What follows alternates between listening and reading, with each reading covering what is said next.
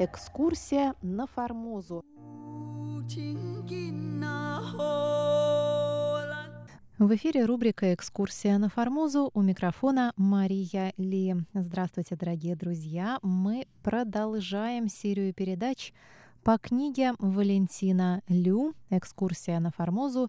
Этнографическое путешествие Павла Ивановича Ибиса. Эта книга вышла недавно в издательстве «Весь мир». Ссылку вы можете найти в описании к этой передаче на нашем сайте ru.rti.org.tw.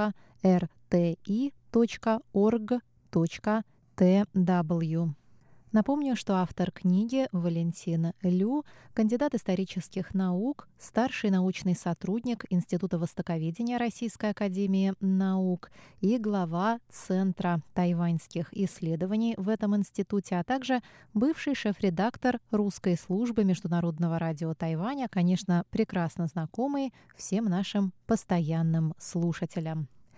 Итак, сегодня речь пойдет об условиях плавания корвета «Аскольд», который в прошлой нашей передаче отправился во второе кругосветное путешествие. Подзаголовок третьей части второй главы «Условия плавания, будни и риски жизни в гардемаринской каюте».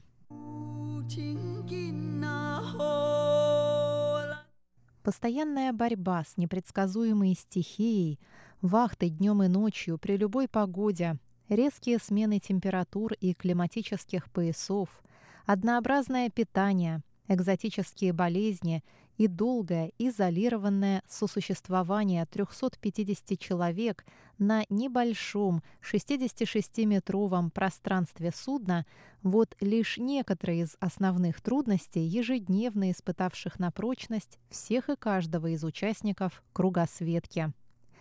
Благодаря Максимову, много месяцев делившему с Павлом Ибисом одну общую гардемаринскую каюту, мы можем точно представить крайне стесненные условия жизни молодежи на борту корвета. Далее цитата. Положение гардемаринов на корвете самое несносное и неприятное. Маленькая каютка в шесть шагов длиною и в 4 шириною служит помещением для 12 человек. Здесь их спальня, столовая, да и, если хотите, лазарет, потому что особого лазарета для гардемарин не устроено. Начальство, мол, молодым хворать не позволяет.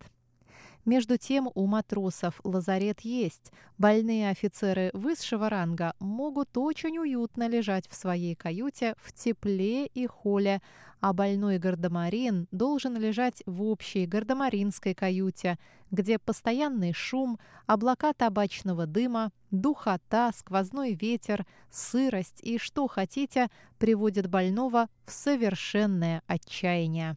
Спят гардемарины в два ряда, для чего спинки диванов, расположенных вокруг каюты, поднимаются и подвешиваются под бимсы на ремнях.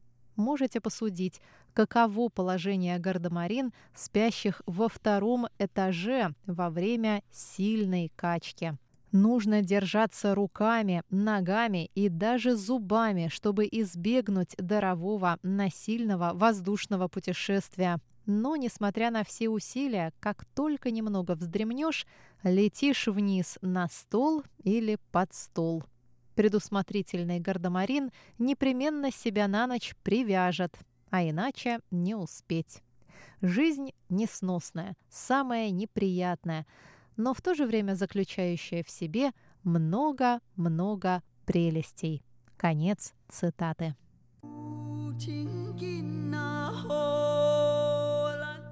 После трудного перехода через неприветливую осеннюю Балтику Аскольд сделал длительную остановку в Англии. 3 января корвет вышел из Плимута для следования к островам Зеленого мыса, но, встретив сильнейший шторм, вернулся в Плимут для ремонта.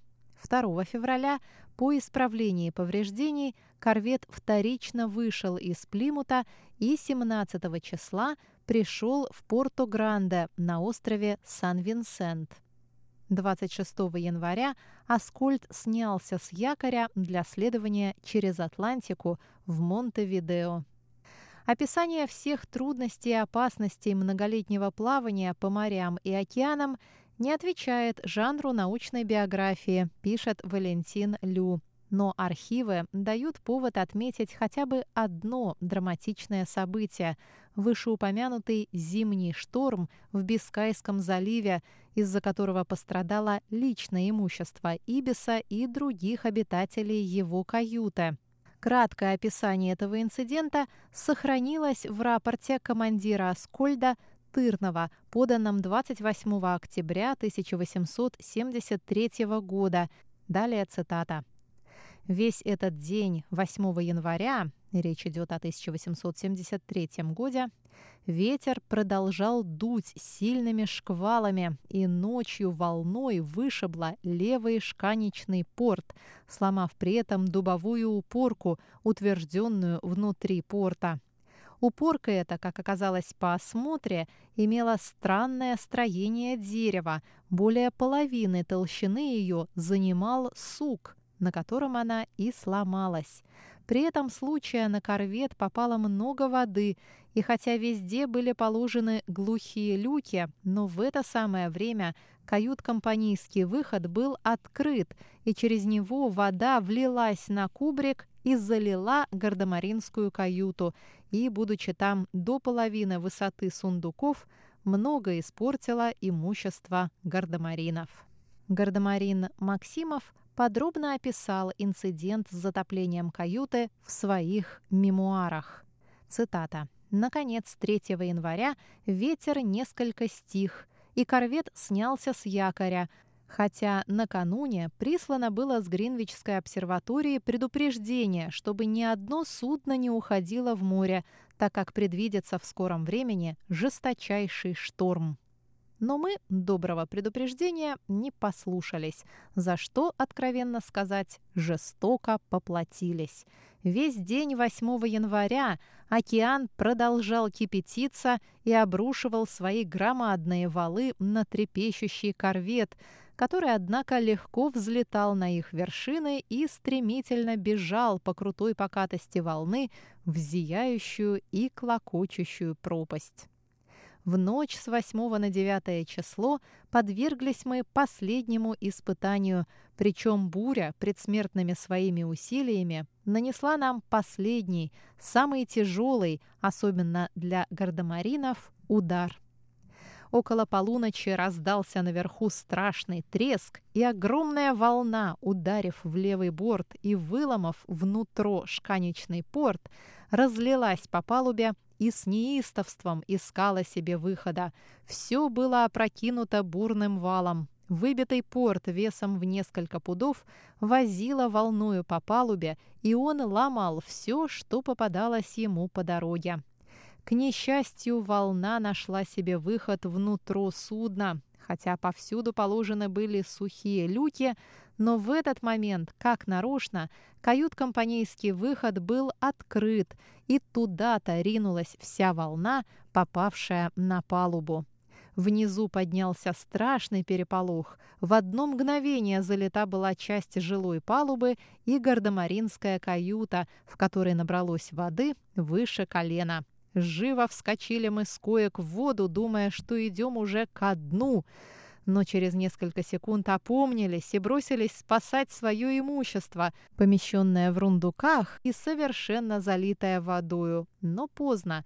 Пока вычерпали из каюты воду, большая часть наших вещей потерпела уже страшное опустошение. Все, что было в рундуках, пропиталось соленую водою, и сделалось почти что никуда негодным. Мы этого никогда не забудем, а если и забудем, так тогда, когда все поврежденное и попорченное будет исправлено и пополнено. Судя по рапортам и мемуарам, все попорченное имущество было исправлено экипажем и через некоторое время пополнено заботливыми командирами. Но сам шторм стал незабываемым экстремальным эпизодом, прямо связанным с повседневной морской службой Павла Ибиса. Продолжение на следующей неделе. С вами была